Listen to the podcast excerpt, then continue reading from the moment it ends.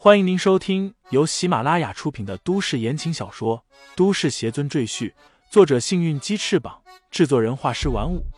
感兴趣的朋友，请看主页，点亮我的关注，点亮你的夜空。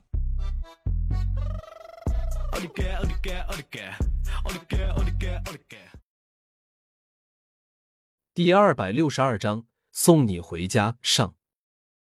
各位乘客请注意，各位乘客请注意，本趟列车出现意外情况，现在我们正在紧急处理，请大家不要惊慌，留在自己的座位上，不要随意走动，更不要下车，以免火车发动时您不在车上，对您的旅行造成不便。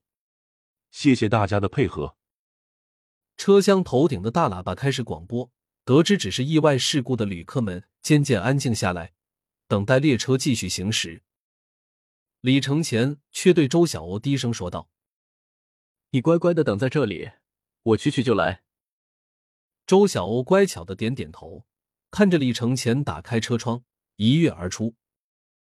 李承前脚踏飞剑，飞上数千米高空，只见有个人负手站立在空中。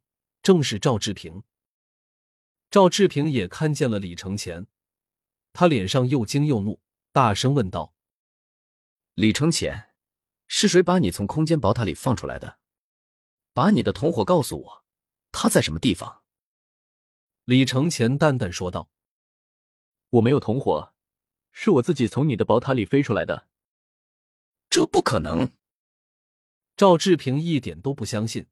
他的空间宝塔号称毫无破绽，这么多年，他坑杀了无数修士，还没有一个人能从里面逃出来。这李承前怎么可能有这种能耐？信不信由你，反正我已经从你的宝塔里出来了。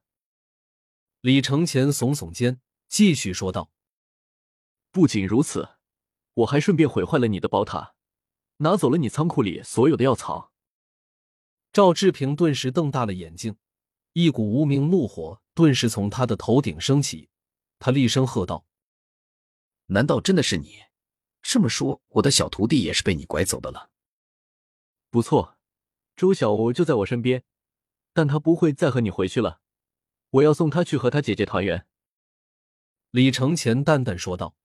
“我奉劝你现在就回到你的道观去，不要试图阻止我，否则我必取你性命。”狂妄小辈，就凭你这三脚猫的功夫，也能伤我性命，简直是天下最大的笑话！赵志平冷笑一声，悠悠说道：“你是不是以为我没有了空间宝塔，就没有办法对付你了？你太天真了。”说完，赵志平从怀中取出一张黄纸，咬破中指后，在黄纸上勾画出一个奇形怪状的东西。他手掐法诀。念动咒语，口中大喝一声：“出来！”并且那张黄纸突然无火自燃，火焰的灰烬竟然化为了一只巨大的怪物。那怪物外形如巨鹰，却长着三个头、四只翅膀，翅膀展开后长达十余米，仿佛《山海经》里的鲲鹏大鸟。李承前，你准备受死吧！我的三头恶鸟。专门吞噬人类的灵魂，你若不想魂飞魄散，就乖乖的交出你从我那里偷走的所有东西，还有我的乖团。”赵志平冷声说道。哈哈哈！李承前放声大笑，笑的眼泪几乎要流下来。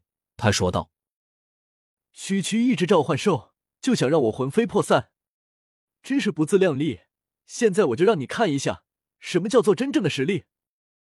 李承前说完，双手平摊，口中念动咒语，手心中顿时出现一片紫色的电光雷火。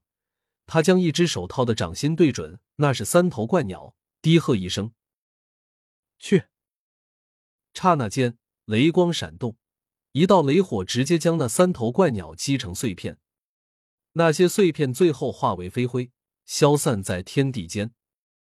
赵志平睁大了眼睛，他没有想到。李承前居然会使用如此厉害的雷系法术，在他的印象中，这种上古仙术早已失传，只有传说中的得道仙人才会使用。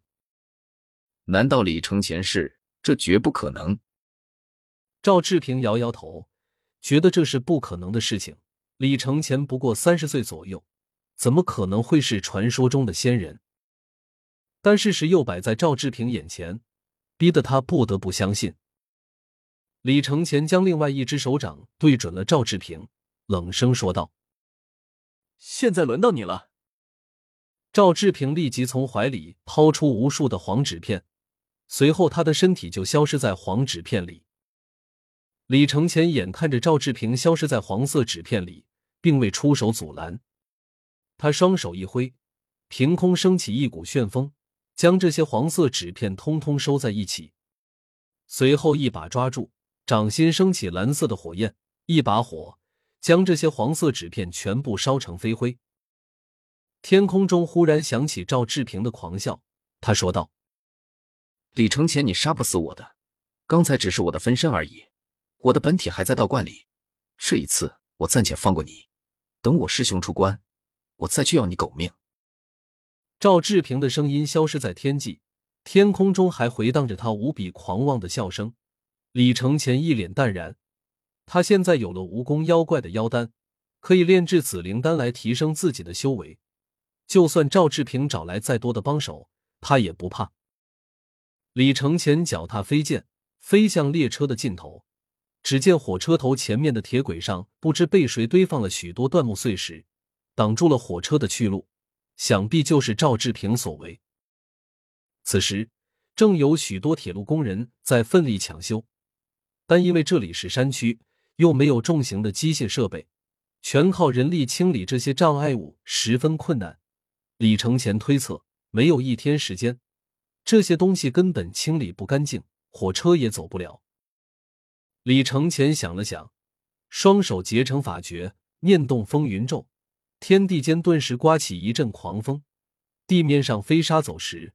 那些工人被狂风吹得几乎睁不开眼睛，无奈之下，领头的队长只能让大家暂时避避，等大风天气过后再出来继续工作。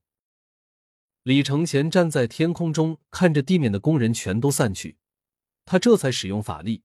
将这些碎石断木全部清理干净，然后停了风云咒，飞回到火车车厢里。周小欧正焦急的等待李承前，见他从外面安然回来，不由得大大的松了口气，急忙问他道：“刚才是不是我师傅来找我了？我听见空中传来他的笑声。”李承前点点头，轻声说道：“此事不要声张。”你在道观里和赵志平学艺的事情，也不要和其他人乱说，记住了吗？周小欧连连点头。